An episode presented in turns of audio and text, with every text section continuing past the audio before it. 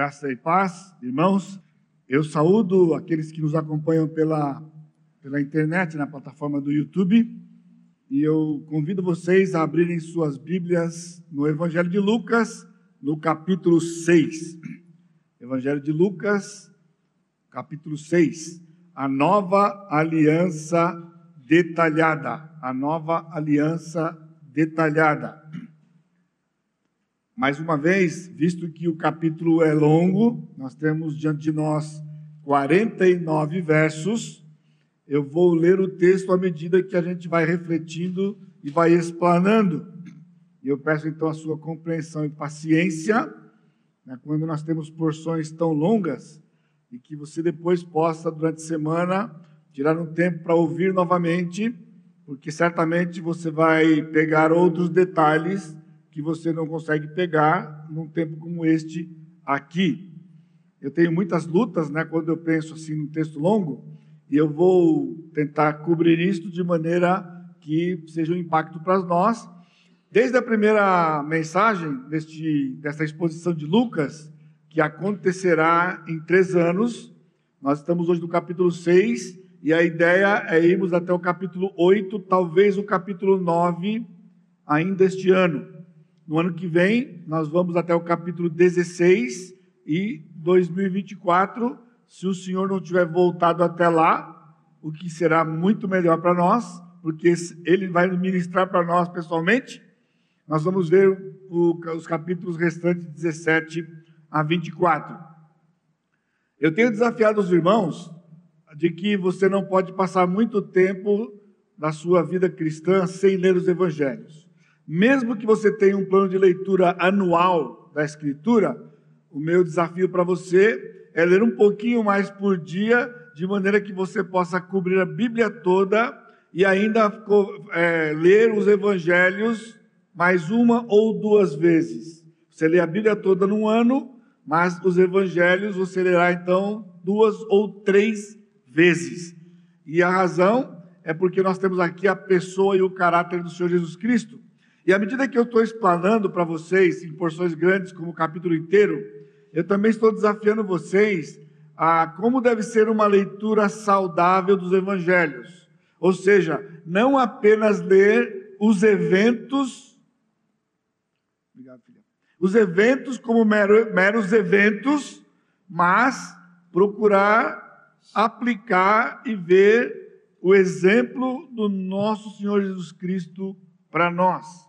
Então, mais do que você ficar simplesmente fascinado, principalmente com os milagres do Senhor, que certamente nos fascina, mas eu espero que hoje à noite você veja também um lado muito importante deste texto, que é um tanto prático para nós, e eu quero caminhar logo no começo, e porque a porção que é muito importante para nós vai ser a segunda parte, que é a maior parte do texto. Mas fique sossegado, nós temos apenas dois pontos, né? São dois aspectos importantes do nosso tempo juntos hoje aqui. Nós vimos na semana passada que no capítulo 5, versos de 33 a 39, e eu leio para os irmãos rapidamente, disseram-lhe eles, os discípulos de João, e bem assim os fariseus frequentemente jejuam e fazem orações. Os teus, entretanto, comem e bebem. E aqui o texto era sobre o jejum, né, nós vimos semana passada. Mas, versos 36 a 39, o Senhor contou uma pequena parábola para eles. Também lhes disse uma parábola: Ninguém tira pedaço de veste nova e o põe em veste velha, pois, pois que rasgará a nova e o remendo da nova não se ajustará à velha. E ninguém põe vinho novo em odres velhos, pois que o vinho novo romperá os odres, odres em tornar-se ao vinho e os odres se estragarão. E aqui nós vimos na semana passada é que o Senhor tinha poder sobre a natureza, mas nesse texto em particular, que o Senhor tinha poder para fazer uma nova aliança. Então, quando nós terminamos o capítulo 5, né, a nossa tendência, principalmente por conta desses subtítulos que tem, ao ler o capítulo 6, é como se você se desligasse daquilo e entrasse num ambiente novo, numa situação nova, quando na verdade o texto tem um contexto e uma, e uma, e uma sequência né, que nós vamos ver aqui, dada pelo Espírito. A parábola, então, falando da veste velha, o remendo novo em veste velha e do vinho novo em odres novos, ele estava nos dizendo, né, a respeito do cristianismo que ele implantar, e é o que nós vamos ver hoje. E então, no capítulo 6, na verdade, nós temos esta nova aliança que ele falou no finalzinho, agora detalhada em todo o capítulo 6. Isso é muito importante para você pensar assim, e eu vou dar algumas razões para desafiar você aqui, né, de que os textos são seguidos, eles não têm separação no texto original. Nós foram colocados para nos ajudar, nos ajudam, mas tem esse efeito colateral de às vezes nós perdemos ah, o fio da meada do Espírito Santo. E se nós compararmos essa narrativa de Lucas com a de Mateus e Marcos, nós vamos perceber que Lucas não está preocupado com o aspecto cronológico dos eventos. Então, quando você lê os sinóticos chamados assim, Mateus, Marcos e Lucas, né? Eles têm uma visão pessoal que o Espírito os dirigiu. O mesmo texto tem detalhes e eles estão arranjados de forma diferente em termos de cronologia. E não era o objetivo de Lucas dar os, os textos por ordem cronológica necessariamente. E então nós vamos ver hoje a razão por quê. Então vamos ressaltar de que os primeiros nove capítulos de Lucas, nós estamos falando do ministério dele na Galileia.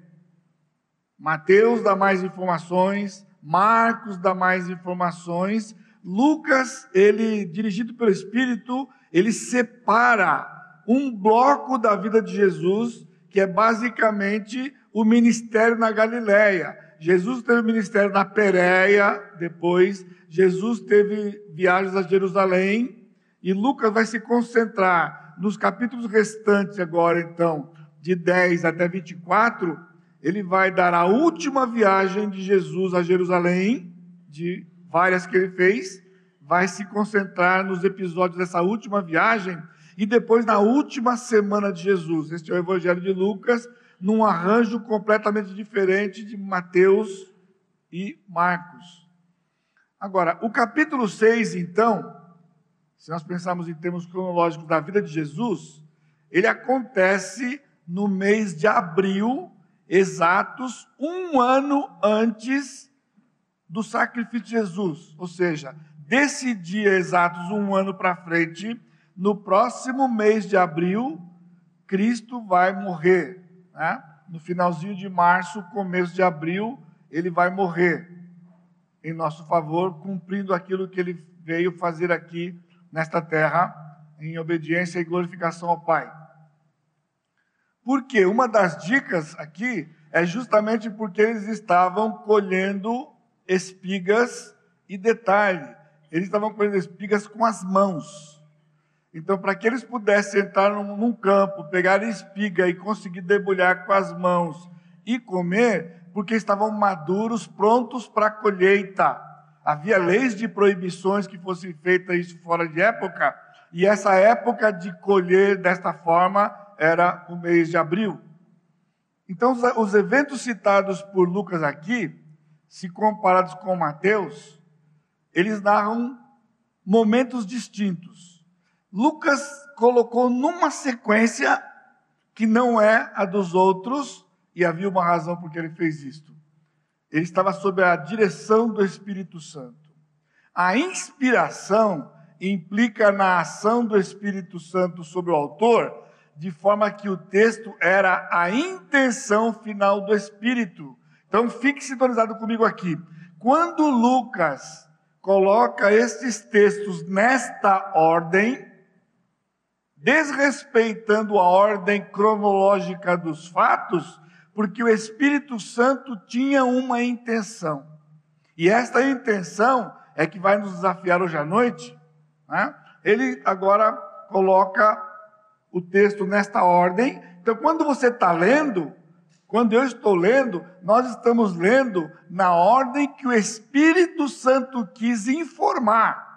concordam comigo de que quem presenciou o aspecto cronológico só foram os apóstolos que viveram com ele.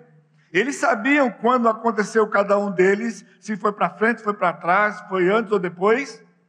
Agora, aprove ao Senhor nos deixar escrito já por dois mil anos a narrativa, de maneira que quando nós chegamos aqui, nós temos o texto como o Espírito Santo quis nos dar. Nós estudamos e nós comparamos os textos para descobrir a parte cronológica, ela também tem o seu valor, mas isto é, uma, é um acesso que a maior parte de vocês não tem. Isso é um privilégio nosso e daquele que estuda. Se você pegar um livro, existem livros aí, que ele dá essa harmonia dos evangelhos. Isso seria um estudo bíblico. Mas aquilo que o crente comum faz, e nós também, no dia a dia, é ler o texto como o Espírito deixou. Por isso é importante para você ficar atento hoje à noite. Por isso, ao lermos o texto sagrado, na forma que é apresentado, nós vemos a intenção do Espírito. Aprove então o Espírito Santo dar sequência ao assunto do capítulo 5. Por isso, no fim do 5, ele falou sobre a nova aliança, mostrando um novo odre, mostrando um vinho novo, novo odre e uma veste nova. E essa em substituição ao judaísmo, por isso a reação daqueles fariseus e escribas e etc e tal. Agora, ele vai, no capítulo 6, detalhar isto para nós. No texto original, irmãos, nós não temos separação, como eu disse. Se você tá, estivesse lendo o texto lá, é uma palavra após a outra, sem espaço. Você sabe o que é que é exclusivamente por causa da gramática. Justamente para que não houvesse alteração ou adulteração ao texto. Portanto, capítulo 6, na verdade, é uma continuação do capítulo 5 porque o texto foi dado pelo Espírito como um texto só. O pedaço da veste nova e o odre novo prefiguram o cristianismo que substituiria o judaísmo que estava desgastado e adulterado. Nunca foi o plano perfeito do Senhor o judaísmo que eles viveram. O plano do Senhor era ter uma nação separada, a sua nação e esta nação sairia pelo mundo inteiro para proclamar as boas novas de Jeová. Mas Israel guardou para si, discriminou os povos, julgou os povos e guardou a mensagem, e pior, deturpou a mensagem do Senhor durante todo o Velho Testamento para chegar no Novo ser aquela aberração que nós encontramos nos evangelhos. Cristo vai referir a esta nova aliança, lá na frente, no finalzinho do, do, do, do, do de Lucas, como dos demais evangelhos, quando ele estiver ministrando a primeira ceia, ele vai dizer: Esta é a nova aliança no meu sangue, porque dois dias depois ele vai morrer, na verdade, no dia seguinte ele vai morrer, depois ressuscitar, e nós começamos ali então o Novo Testamento, a partir de Atos capítulo 2. Então, essa nova aliança que vai ser agora marcada pelo sangue de Jesus, lá, essa nova aliança que ele disse aqui e está detalhando para nós. E este capítulo então nos traz dois aspectos ou dois detalhes da nova aliança. Cristo veio estabelecer uma nova aliança por uma lei impressa no nosso coração. Cristo veio estabelecer uma nova aliança por uma lei impressa no nosso coração. À medida que nós lemos, você vai entender o porquê da lei impressa no coração. Esse capítulo, então, tem vários episódios que são distintos e distantes uns dos outros, mas colocados juntos, eles nos revelam esses dois aspectos fundamentais da nova aliança. Então, isso diz respeito à igreja, isso diz respeito à igreja Batista Maranata, isso diz respeito à sua vida pessoal e à sua vida de comunhão uns com os outros, presta atenção. O primeiro aspecto é a base da nova aliança. Nós temos nos versos 1 a 11 com dois eventos distintos aqui. Era a lei impressa no coração e não apenas a letra da lei. Nesta nova aliança, é uma lei que está no coração, porque a velha aliança estava em cima de uma lei que era escrita e os homens se apegaram de maneira inadequada, deturparam a lei, e o Senhor agora vem e diz na nova aliança, esta lei, ela é impressa no coração. É a lei de Jeremias 33. Eu vou colocar no seu coração a minha lei, vou imprimir lá, vou tirar o coração de pedra, vou dar um coração de carne, lá falando de Israel, mas nos incluía, porque aquela nova aliança de Jeremias 33 começa com a igreja no Novo Testamento, para só no final da sua segunda vinda, lá no Monte das Oliveiras, que ele vai cumprir Jeremias 33 para a nação de Israel, que juntamente conosco vai entrar no milênio. São dois episódios com um detalhe comum: a guarda do sábado. O sábado é o quarto mandamento que aparece no Decálogo em Êxodo 20, Lembra-te do dia do sábado para o santificar. Essa é a lei. Depois foi repetida em Deuteronômio capítulo 5. Mas é interessante que a primeira ocorrência do sábado foi antes de ser instituído como lei. Primeiro, lá no jardim, o Senhor descansou no sétimo dia. Mas em Êxodo 16, 22, quando eles estavam no deserto, antes de receber a lei, o Senhor disse para eles: vai ter maná todo dia. Mas no sábado não vai ter maná. Vocês não vão poder colher o maná, porque na sexta-feira vocês vão ter porção dobrada e depois só domingo. Vocês lembram da história, não é? De que o povo, por incredulidade, pegou a porção normal e no dia seguinte não tinha maná e ficaram com fome. Sem contar que no primeiro dia, por causa do nosso coração, eles pegaram um montão comeram e guardaram para o dia seguinte, no dia seguinte estava podre.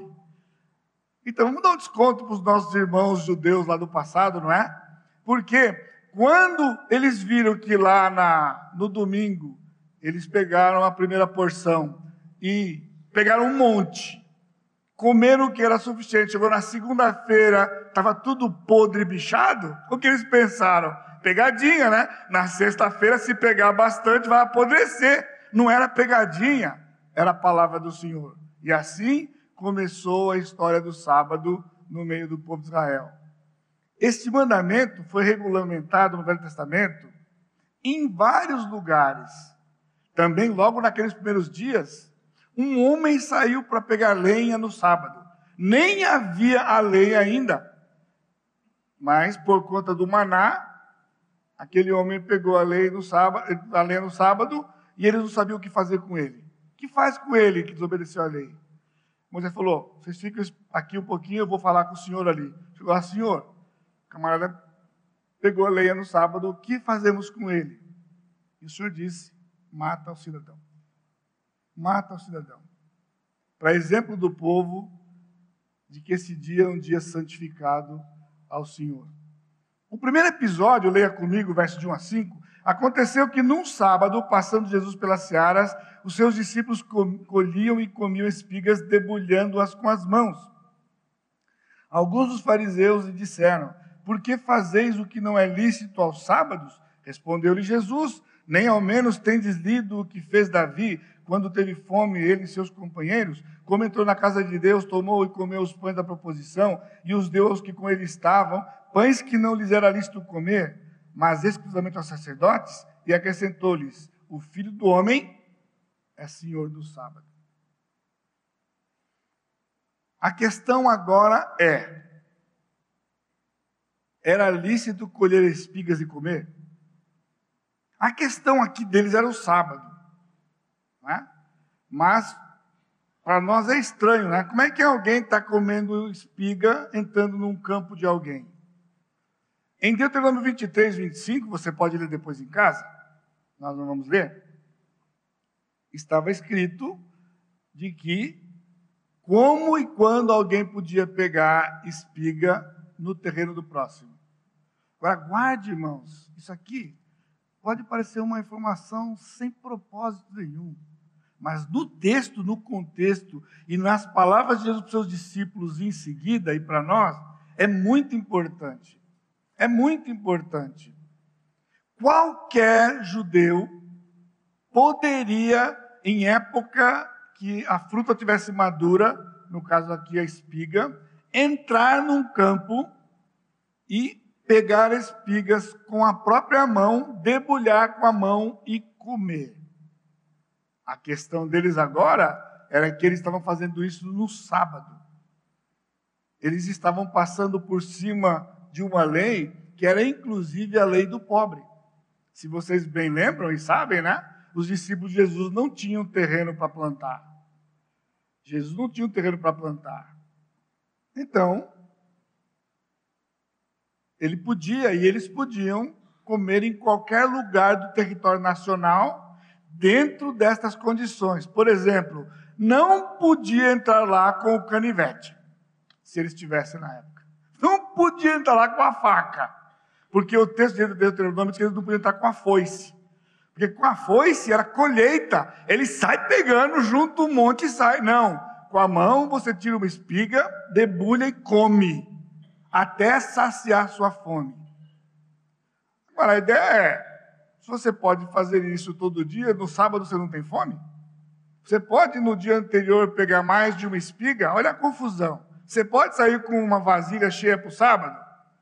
Mas eles não estavam preocupados com isso. Eles queriam uma armadilha, era uma armadilha, na verdade, para Jesus e para os apóstolos. Agora, a questão é que havia uma regulamentação dos rabinos que não podia apanhar espigas e debulhar no sábado. Você não encontra essa informação em nenhum lugar do Velho Testamento. Não tem. O que tinha eram os rabinos que, regulamentando a lei, sancionaram uma lei de que não podia comer no sábado, não podia entrar no campo de alguém comer no sábado. Foi o que disseram para Jesus aqui. Por que fazeis o que não é lícito ao sábado? Mas interessante, né? A reação de Jesus. Jesus levanta um episódio que você vai encontrar em 1 Samuel 21, 6. E eu fiquei assim, parei um tempo e fiquei fascinado com o conhecimento e sabedoria de Jesus.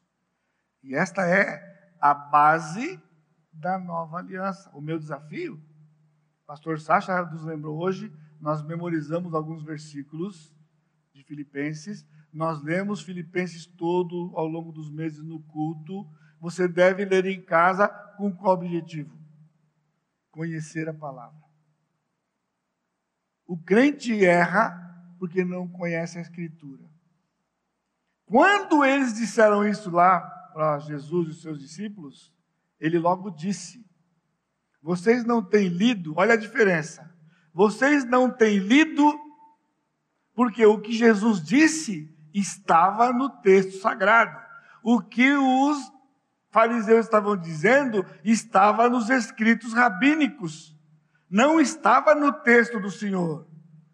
E Jesus disse que Davi entrou lá, é, abordou o sumo sacerdote, fugindo de Saul, com todo o seu exército, famintos, e disseram para ele: queremos comida. Se tem comida, tem pão. E ele disse: Davi, infelizmente, só tem pão que foi tirado do, da mesa da proposição. Mas sabe de uma coisa? Esses pães eram trocados no sábado. Exatamente no sábado. No sábado, os sacerdotes pegavam aqueles pães tiravam os pães, eles já tinham feito pão novo, quentinho, logo cedo, doze pães, e traziam, e eles ficavam a semana inteira no lugar santo, que eu tinha o santo o santo do santo, no lugar santo. Então, no sábado seguinte, ele tirava aquela porção e punha outra. A razão por que isso trouxe esta aqui Não era só porque o, só quem podia comer esse pão era o sacerdote. E Davi comeu deste pão, que ele não podia comer. Mas o sacerdote estava trabalhando no sábado segundo a ordem de Deus, porque isso acontecia exatamente no sábado. Mas que os discípulos tivessem chegado lá, ou, perdão, Davi, no domingo, o fato é que no dia anterior, no sábado, o sacerdote tinha tirado o pão.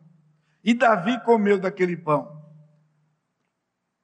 Cristo trouxe um ato proibido na lei, dada pelo próprio Deus, porém, com uma exceção, aceita pelo próprio Deus. Porque Deus disse que só o sacerdote podia comer, e Davi comeu, e Deus não matou Davi por ter comido o pão proibido. Isso Jesus está dizendo para eles, né? Que Deus deu a proibição, Deus deu exceção, Agora vocês estão com uma proibição que Deus não deu, e detalhe, não tem exceção. Vocês já vêm com ferro e fogo. E na narrativa de Mateus, que depois você pode ler, Jesus cita outra situação em que os sacerdotes violavam o sábado amando do próprio Deus. Quando? No sábado, havia um sacrifício de manhã de holocausto e à tarde. E esse sacrifício de manhã e à tarde, como todos os dias, os, os sacerdotes tinham que pegar o animal, matar o animal, tirar toda a pele do animal, todo o sangue do animal, esquartejar lá e colocar lá e, e pôr fogo. Eles tinham que trabalhar de manhã e à tarde, no sábado, portanto, eles violavam o descanso do sábado, porque era um, um, sacrifício perpétuo, diariamente, todos os dias do ano, sem exceção. Havia um holocausto de manhã e à noite. E outro detalhe: o fogo que estava no altar que queimava essa carne toda era um fogo contínuo, ele não se apagava. Só quando o povo no deserto fazia o percurso. Uma vez parado, esse fogo era perpétuo. O que significa fogo perpétuo? Significa que logo no sábado de manhã o pessoal tem que vir com um feixe de madeira e colocar madeira lá. E à tarde tem que ter fogo para queimar o sacrifício. Era um trabalho feito que o próprio Deus sabia e não tinha uma regulamentação, não tinha regimento interno, irmão. Tinha lei. Mas o Senhor sabia dessas decorrências da lei. Jesus levantou. Qual o desafio para nós? Você precisa conhecer a Escritura. Se você não conhecer a Escritura, vai dar ruim. Vai dar ruim. A nova aliança, essa lei, está no nosso coração. Os textos bíblicos estão aqui para serem lidos e vividos, mas os textos que o Senhor deixou com a regulamentação do Senhor, com a direção do Espírito do Senhor e somente. O Filho do Homem é Senhor do sábado. A base aqui dessa nova aliança é a palavra de Deus. É fundamental sua leitura diária. Isso não é tarefa, irmãos.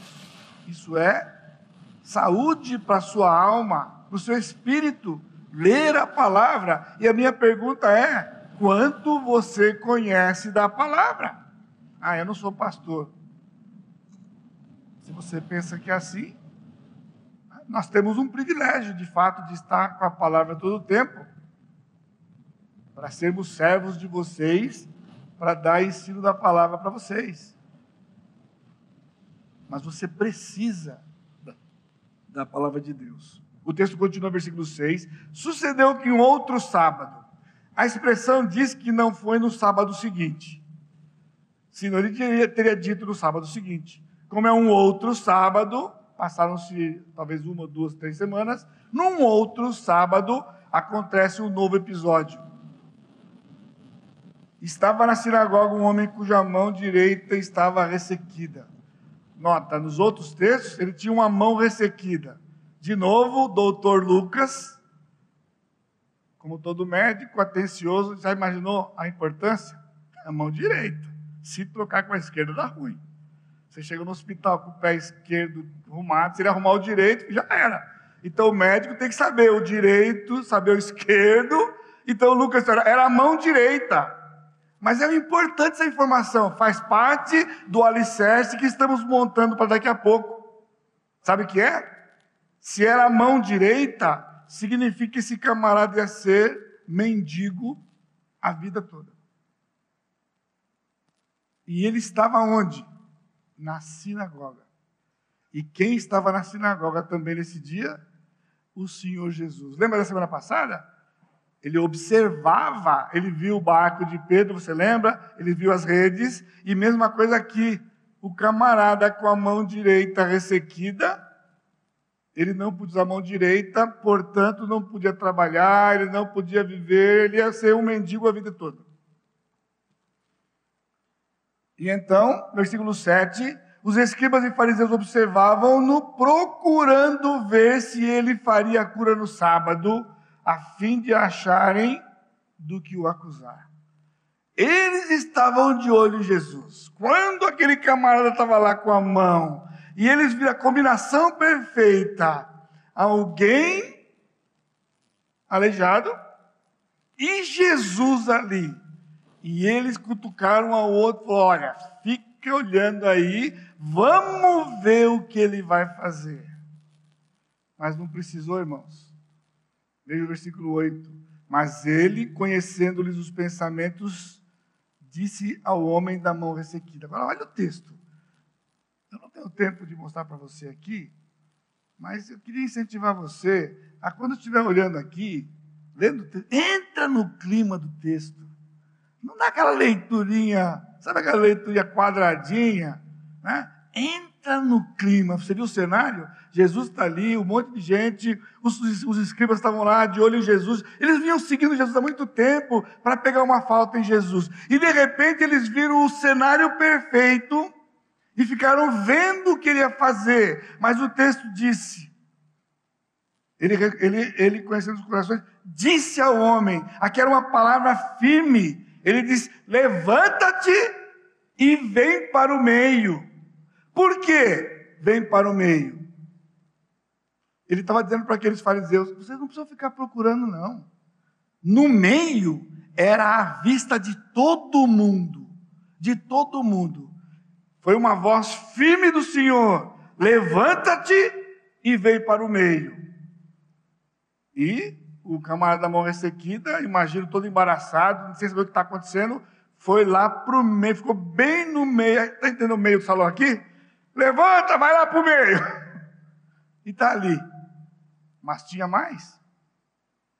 Versículo 9. Então disse Jesus a eles: Que vos parece?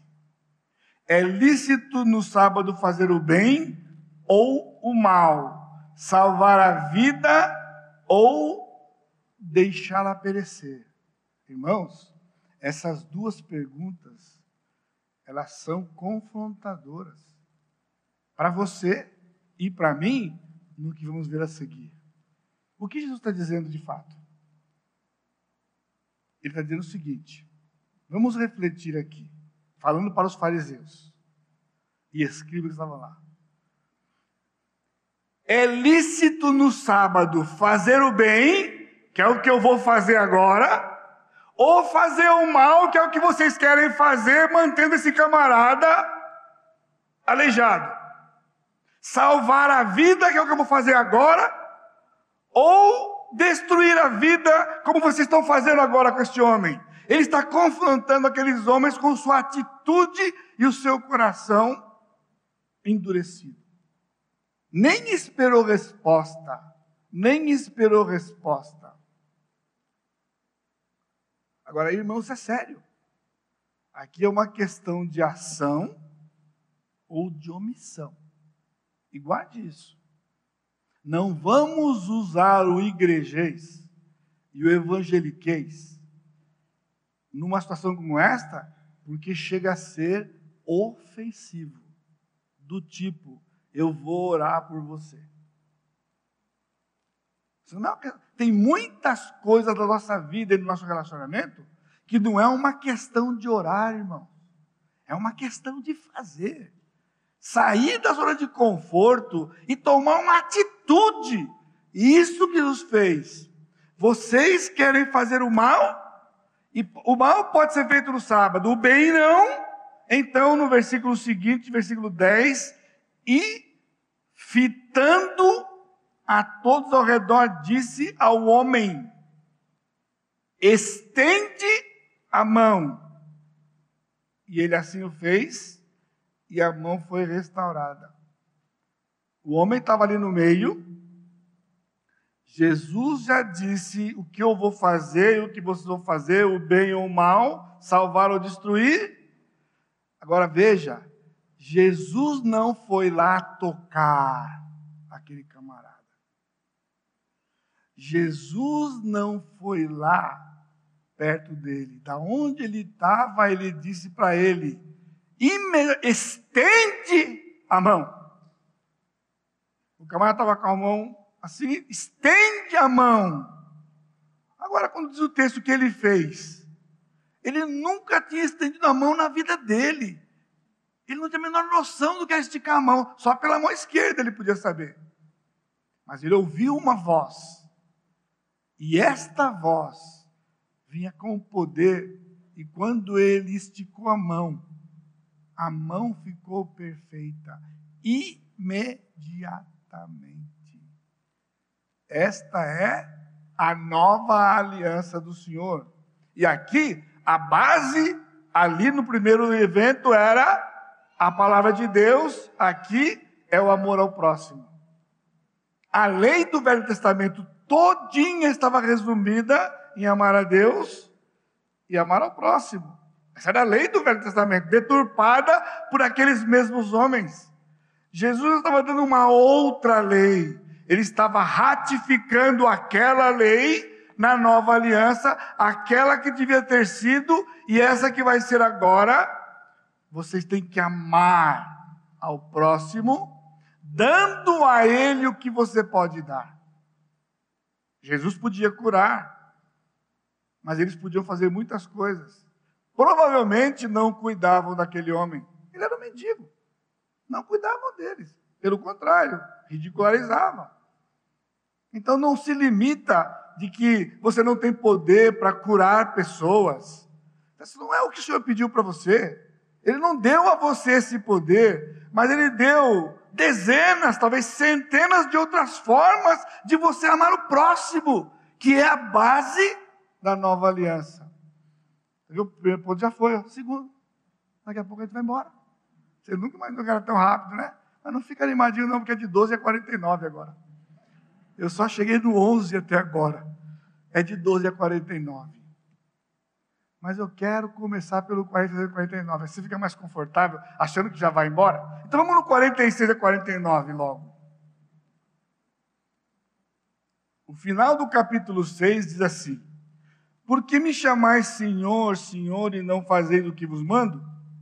Todo aquele que vem a mim e ouve as minhas palavras e as pratica, eu vos, eu vos mostrarei a que é semelhante. É semelhante a um homem que, edificando uma casa, cavou, abriu profunda vala e lançou alicerce sobre a rocha, e vindo a enchente, arrojou-se o rio contra aquela casa e não a pôde abalar, por ter sido bem construída.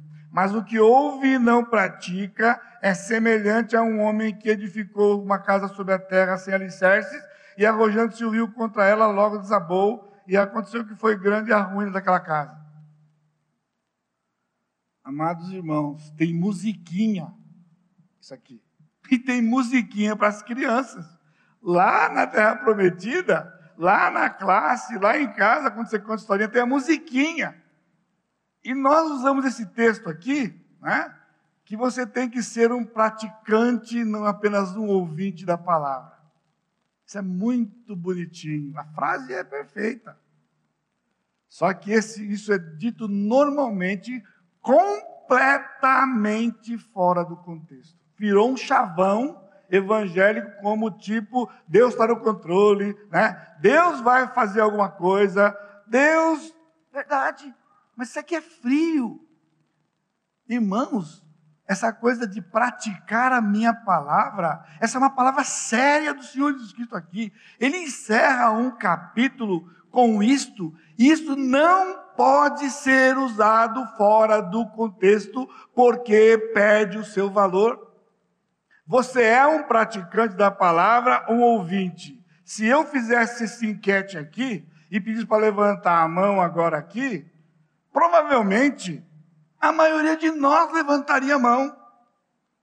Que de uma forma ou de outra, em algum momento ou outro, você é um praticante da palavra, porque você tem aprendido que você não pode apenas ouvir, você tem que ouvir e praticar.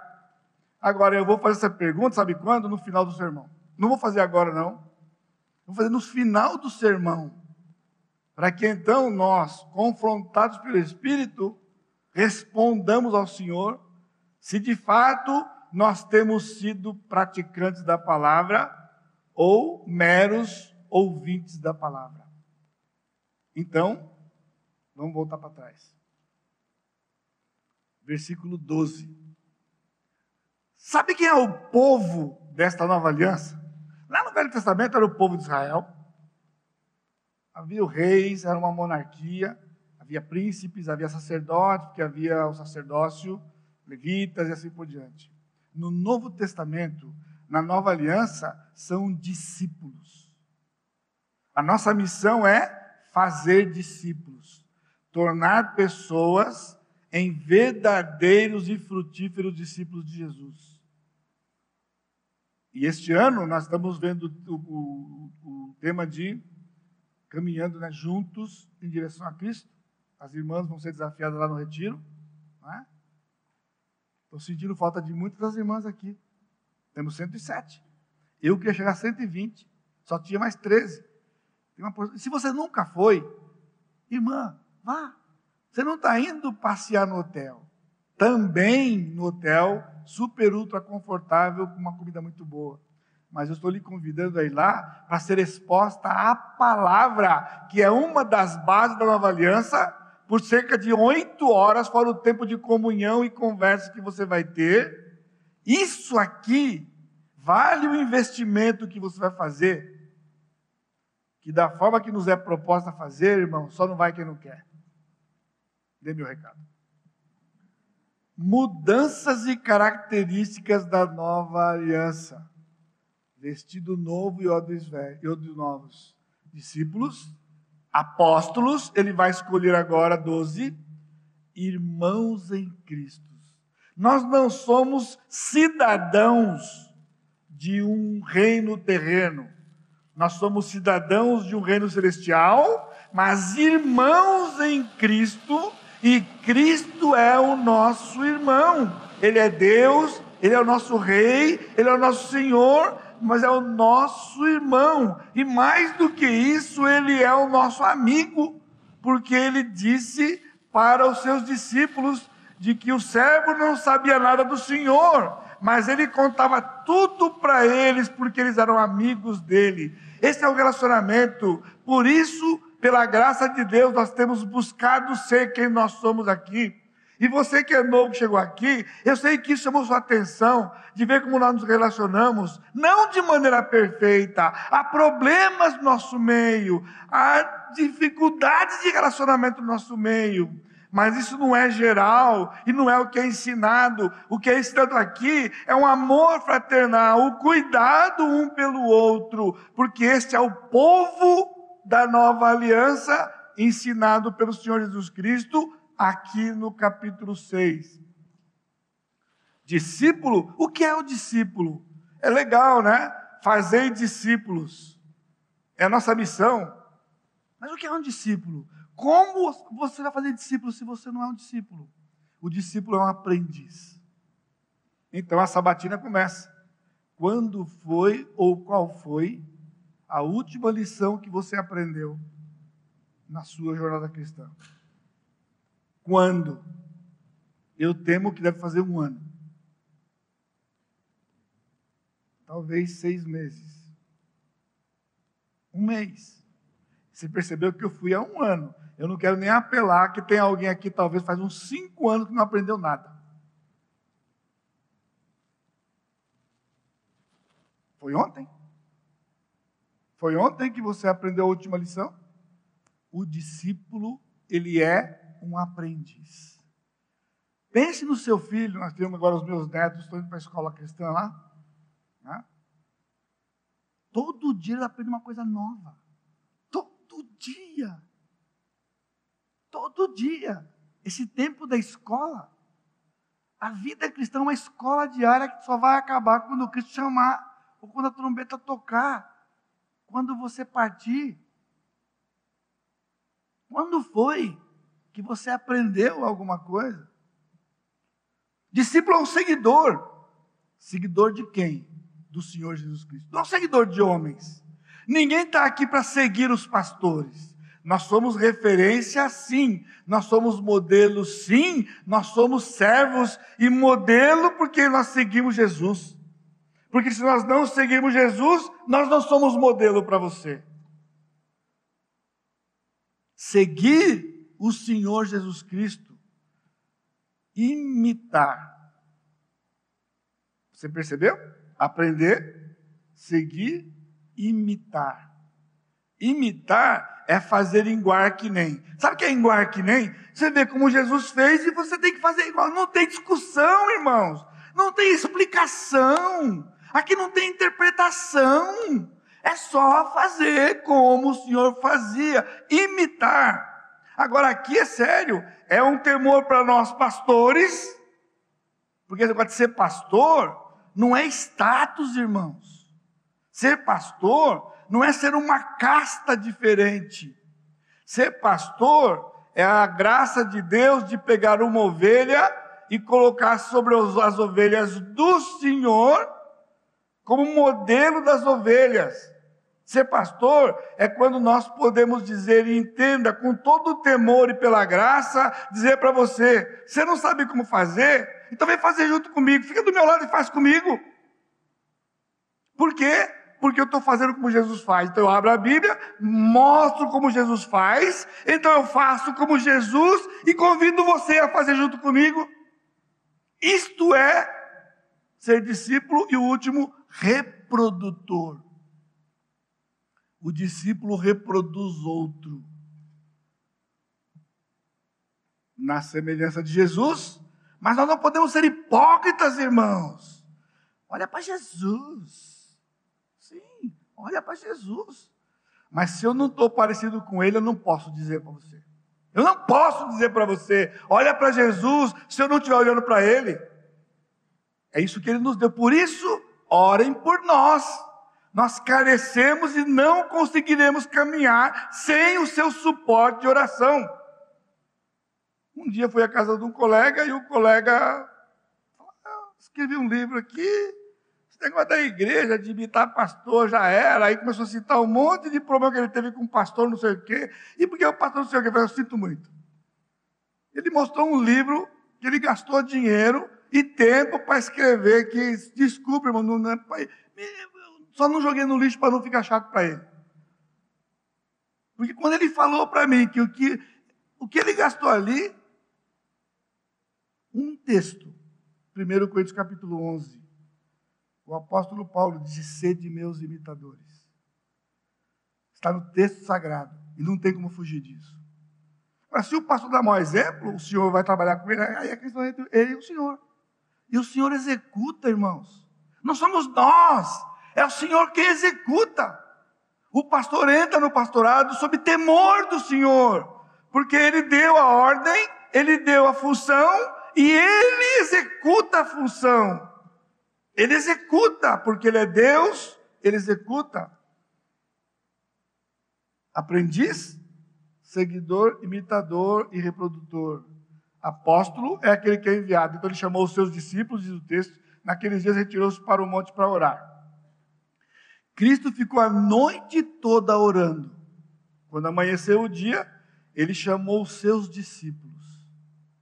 Provavelmente mais de uma centena ou perto de uma centena já, porque Paulo fala em 1 Coríntios que tinha 500 quando ele apareceu. Aqui vai faltar um ano e pouco para terminar o seu ministério.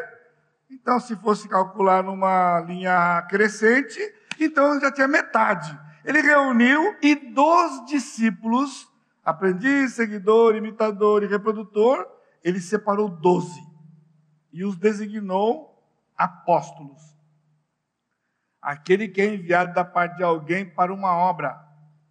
Ele separou esses doze para que eles fossem o, lançassem o fundamento que era o Senhor Jesus Cristo. O apóstolo Paulo vai dizer isso mais tarde. Há quatro listas. Há quatro listas no Novo Testamento. Três evangelhos e um em Atos. Os mesmos nomes, mas não tem duas iguais em termos de sequência. Não há duas iguais em termos de sequência. Tudo está embaralhado. Mas há umas coisas interessantes que você pode conferir em casa. Nas quatro listas, o primeiro nome é Pedro, sempre. Sempre Pedro é o primeiro. Lá no final do livro de João, ele disse: Pastorei os meus discípulos e deu a Pedro a ordem de ser o líder de todos os discípulos, juntos. Mas o quinto nome, nome e o nono nome sempre é o mesmo também. Começa com Pedro, o quinto é Felipe e o nono é Tiago, filho de Alfeu. Sempre. Porque quando os discípulos estavam lá, se você pegar sua calculadora científica, 12 dividido por 3 dá 12, dá 3 e 4. Três grupos de quatro. Quando eles estavam em grupos de quatro, Pedro era o líder do primeiro grupo, Felipe do, terceiro, do segundo grupo e Tiago, filho de Alfeu, do terceiro grupo. E quando eles saíram de dois em dois, então era Pedro e André, Tiago e João, Felipe e Natanael. Tudo isso está lá no texto de João, inclusive que o Felipe, quando se curvou a Jesus, foi logo chamar Natanael. E Natanael veio. Aqui, tudo está lá no texto. Estes homens são singulares. E guarde isso. Estamos vendo uma época, uma época terrível. Tem apóstolo para tudo quanto é lado por aí. Estranho este livro aqui. Apóstolo tinha dois aspectos apóstolo, alguns foram chamados, como Barnabé, por exemplo, Apolo foi chamado, mas doze apóstolos, só os doze. Depois saiu Judas, entrou Matias, e, Pedro, e Paulo disse que ele era um abortivo, era um décimo terceiro, há uma briga aí se ele era o décimo segundo tal, que seja. Voltando aqui, só um minutinho, onde eu estou aqui. No Velho Testamento, o Senhor usou os profetas para trazer a palavra. Eles trouxeram a palavra de Deus, texto inspirado pelo Espírito. Mas havia o Talmud. O Talmud não é aquele evangelista do, do, daquela época, não. O Mud não é. O Talmud é um livro onde tinha os pareceres do rabino. Os rabinos ficavam lendo a lei e fazendo comentários e fazendo, tecendo suas conclusões sobre a lei, inclusive aquela, não pode colher espiga de, espiga de sábado. E virou força de lei. Chegou ao ponto de, na prática, o parecer do rabino tinha força do texto, não para Deus. Eles regulamentavam a lei que havia, e entre eles havia liberais e radicais. Você imagina a confusão que era e o que a lei se tornou. No Sermão do Monte, no capítulo 5, 6 e 7 de Mateus, Jesus disse: Ouvistes o que foi dito, eu, porém, vos digo. Ele não estava refazendo a lei. Aqui tem um truquezinho para você. Ouvistes o que foi dito. Por quê? Porque os rabinos liam o texto e eles interpretavam o texto e falavam do texto, o povo só ouvia. Tipo, ama o teu inimigo, ama o teu amigo, o teu irmão, mas odeia o teu inimigo. Jesus disse: Você ouviu isso? Eu, porém, vos digo: ama o teu inimigo. Se o teu inimigo tiver fome, dá-lhe de comer, e assim por diante. E essa é a lei do Novo Testamento. Os apóstolos trouxeram a palavra de Deus para nós, a doutrina, Agora, aqui presta atenção, irmão, já fiz isso outras vezes lá e eu não quero que você entenda mal ou me julgue mal com isso aqui, principalmente você que está ouvindo lá em casa, né? Mas vieram os pais da igreja. E os pais da igreja vieram com as suas interpretações, e porque eles estavam perto dos apóstolos, porque foi os três séculos logo depois, o que eles comentaram e escreveram hoje tem tido força de palavra de Deus. Isso é triste. Isso é triste. E depois, mais tarde, vieram os reformadores. Agora eu coloquei aqui porque é verdade. Eram homens de Deus. Mas eles estavam errados e passivos de erro em muitas coisas. Mas hoje o pessoal olha lá para trás e diz, né? Fulano de tal cita um desse reformador. E diz, ele disse. Sim, ele disse. Bateu com o que está aqui no texto? Nós temos que seguir. Não porque ele disse, porque Deus disse. Aqui. E se ele disse e é diferente do que Deus disse aqui, eu sinto muito. Israel estava com dificuldade porque pessoas vinham é, fazendo comentários e levando para praticar algo que não foi o que o Senhor mandou. E nós temos que ter cuidado com isto, porque esses homens de Deus tinham um papel importante, sim, na sua época, mas isso tem sido hoje, por muitos pastores, sido uma muleta que os faz ver pouco tempo para o texto e muito tempo com estes homens. Irmãos, a base da nova aliança é a palavra de Deus. Você tem que ler a palavra de Deus e nós também. Já foi feita pesquisa que os pastores gastam sete minutos por dia com a palavra de Deus. Olha que triste. Isso é triste.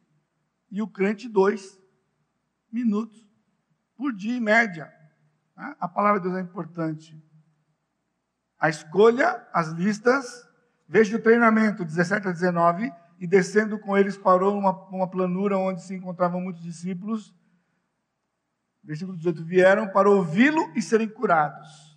Logo que ele saiu do monte, ele foi orar, ele voltou, escolheu seus discípulos e, e as, o povo veio de vários lugares. Aqueles estão no norte do país, lá na Galiléia. Ele desceu do monte, está na planície, e então ele começou a ensinar e curar. Era o treinamento daqueles doze homens. E a eles foi dado os dois, as duas tarefas: ensinar e curar. Mais tarde, o Senhor, quando o último apóstolo morrer, não haverá mais cura daquele jeito, mas o ensino da palavra permanecerá pelos pastores e aqueles que são chamados missionários também, pastores missionários que vão sair pregando o evangelho. Vocês entenderam como funciona? Os apóstolos receberam o poder de ensinar e curar. Por isso que você não encontra o dom, a cessação do dom de cura. Porque era óbvio, se tinha 12 apóstolos, nós vamos ver isso lá na frente lá na frente, o Senhor vai dar poder para eles curar. Por isso Jesus fez aqui, era o treinamento deles. Chamei vocês para ensinar, cuidar desse povo, inclusive fisicamente, amar este povo nas suas necessidades espirituais e físicas. Versículo 20 a 26, o caráter da nova aliança, do cidadão da nova aliança. Bem-aventurados o pobre de espírito. Sem ser humilde de espírito não tem salvação. Porque o orgulho do homem, eu não preciso de Deus. Quando o espírito move, eu descubro que eu não presto para nada e eu preciso de Deus. Por isso, o cidadão do reino é humilde, ele reconhece que eu não tenho nada eu não tenho nada, eu não tenho nada, e qualquer coisa que eu tenha para oferecer, eu recebi do Senhor. Bem-aventurados que agora têm fome e sede de justiça, está escrito lá em Mateus. E vai ser farto. Nós estamos entrando numa época crítica do nosso país, nos próximos meses. Há crentes revoltados hoje, eu sinto muito. Você está revoltado. Você está revoltado contra Deus. Nós temos que ter fome e sede. Sabe do que? Da palavra de Deus. Porque a justiça está nesse livro. Deus continua sentado no seu trono do mesmo jeito que sempre esteve, olhando para o Brasil, controlando o Brasil e determinando quem é que dirige essa nação. Ele está no seu santo templo. E cale-se diante dele toda a terra. Você crente, não entra nessa. Não entra nessa. Escolha o seu candidato e vote. Mas a confiança está no Senhor. E você vai se alimentar desse livro.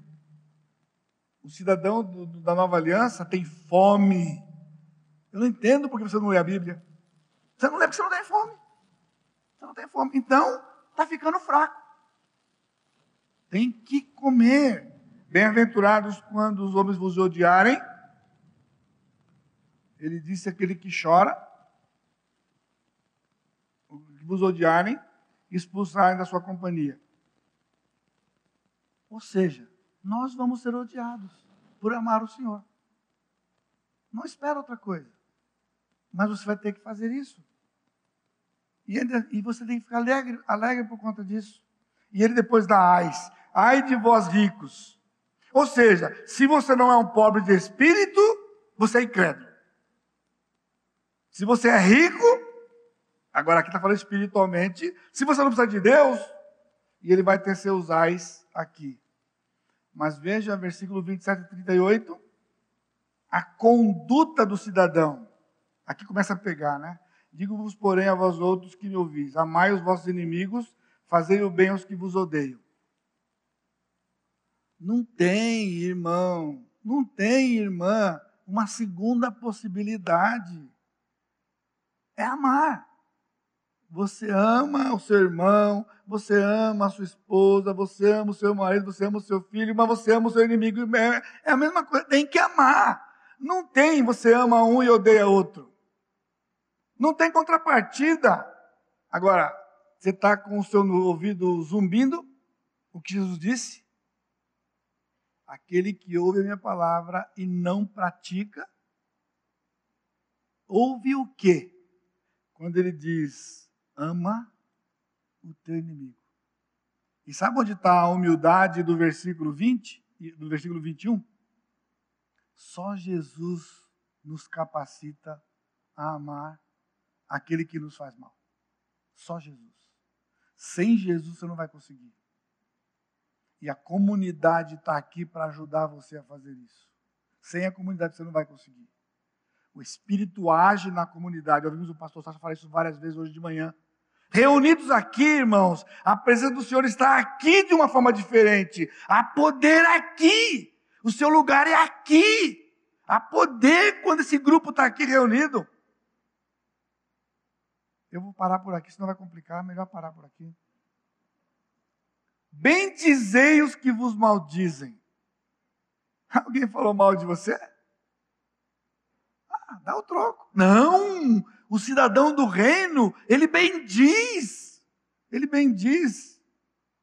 Ao que te bate numa face, oferece-lhe também a outra. Está escrito aqui. Ao que vem tirar a tua capa, dá a túnica também. Você está assim, alguém lesou você? Você vai arrancar dele? Olha o que está escrito aqui. Mas veja o versículo 30 em particular. Dá todo o que te pede, e se alguém levar o que é teu, não entres em demanda. Como quereis que os homens vos façam, assim fazei vós também a eles. Dá a todo que te pede. Novamente, aquele que ouve a minha palavra e não pratica é como aquele que fez a casa na areia. O que pratica, ele tem uma casa inabalável, em todos os aspectos. Aqui, irmãos, é um imperativo. É uma ordem do Senhor, não é uma sugestão. A gente recebe como sugestão, mas não pode. Se mais, se há mais do que os que vos amam, qual é a vossa recompensa? Qual é a vossa recompensa? Se fizerdes o bem aos que vos fazem bem, qual é a vossa recompensa? Se emprestais àquele de quem esperas receber, qual é a vossa recompensa? Os pecadores emprestam aos pecadores para receberem outro tanto. Amai, porém, os vossos inimigos. Amai os vossos inimigos. 37. Não julgueis, não sereis julgados. Mas, de novo, veja o versículo 38. Dai e dar-se-vos-á. Boa medida, recalcada, sacudida, transbordante, generosamente vos darão, porque com a medida com que tiverdes medido, vos medirão também. Meus amados, isso aqui é a conduta do povo da nova aliança. Dá e dar-se-vos-á. Aqui é o irmão gêmeo de Provérbios 11, 21, 24 e 25. Ah, um provérbio lá. Aqui, palavra do Senhor Jesus Cristo. Boa medida, recalcada, sacudida, transbordante. Isso aqui, pessoal, é amassar, apertar e vai enchendo, vai enchendo, vai, e cabe mais. Ele prometeu para nós. Porém, dá. Se você não dá, não recebe. Não recebe. Aí você reclama do seu salário, aí você reclama do seu patrão, aí você reclama do governo, aí você reclama, você reclama, você reclama da caristia, você vai lá no mercado, está tudo muito caro, você cada vez compra menos. Cada vez compra menos. Isso é a vida do descrente, isso é a vida do povo lá fora e as suas disparidades o crente. Imagina alguém que dá e você vai receber boa medida, recalcada, sacudida generosamente. Vai faltar quando? O que, que tem a ver a Eucaristia? Pode subir, pode subir. Você acredita nisso? Mas está escrito aqui: o relacionamento da nova aliança. Ele vai contar uma parábola aqui. O discípulo não está acima do, senhor, do, do seu mestre. Por que vês tu a argueira no olho do teu irmão? Versículo 41. E não repara na trave que tem no teu. Não pode haver julgamento entre nós. Sabe por que você não pode julgar ninguém? Porque você não enxerga. Ele diz: um cego seguir outro cego, vão os dois para o abismo. Todos nós temos uma trave nos olhos. A trave era uma madeira que colocava debaixo da casa e construía a casa em cima. A trave do futebol de salão, ela tem sete metros. Sete metros. As antigas que eram de madeira, por 20. Quem consegue enxergar com uma daquela nos olhos? Então, o que você acha que você está vendo, você não está vendo. Você está deduzindo. Você está deduzindo. Porque o cego, ele apalpa e ele acha que pelo que ele está palpando, ele entende o que é. E não é uma boa medida. E detalhe, aquele a quem você julga tem um cisco. Olha só a figura de Jesus. Se com uma trave no olho você não enxerga nada, não é para tirar a trave do outro, é para tirar um cisco. Você não vai conseguir tirar o cisco. Não vai conseguir. Não há árvore boa que dê mau fruto, nem tampouco árvore má que dê bom fruto, versículo 43. Porquanto cada árvore é conhecida pelo seu próprio fruto, porque não se colhem figos de espinheiros. O homem bom do bom tesouro do coração tira o bem, e o mal do mau tesouro tira o mal. Esse é o nosso relacionamento, irmãos. Não é de julgar, é de nos socorrer, é de acudir, ser sensíveis. O que você tem não é seu, o que você tem é de Deus. E Ele pode dar muito mais. Mas nós somos apegados, nós não somos sensíveis às pessoas, nós somos apegados. E damos uma porção de desculpas. Isso aqui vale para um país, vale para uma nação, vale para uma empresa, vale para o crente. Tem crente envolvido, está valendo. Tem crente no meio, está valendo. Por isso, ore pelos irmãos daqui da igreja que trabalham com as finanças da igreja. Porque cuidar do dinheiro de Deus sem ter um coração como esse, você não vai cuidar do dinheiro de Deus. Para cuidar do dinheiro de Deus, você tem que ter essa visão aqui. Aí você vai cuidar do dinheiro de Deus, mas se você não cuida do seu desse jeito, você não vai fazer. É isso que o Senhor faz conosco. E, finalmente, a prática que já falei para vocês. Por isso, 46, quando ele fala pratica a minha palavra, a sua tarefa dessa semana é voltar o texto de 17 em diante. Tem ordens para nós, nessa nova aliança. E isso é então praticar. Ele não está falando de mandamentos, ele não está falando de moral, embora há outros textos também. Mas aqui, na nova aliança, é o nosso relacionamento diferente do mundo. Por isso, o meu desejo é que o Senhor abra o seu coração. E daí eu disse, você quer fazer a pergunta no final, mas você não precisa levantar a mão, não. A pergunta é: você tem sido um praticante da palavra do Senhor?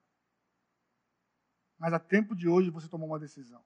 Hoje à noite, você pode reavaliar como você tem vivido, como você tem administrado e como você tem enxergado as coisas e as pessoas ao seu redor.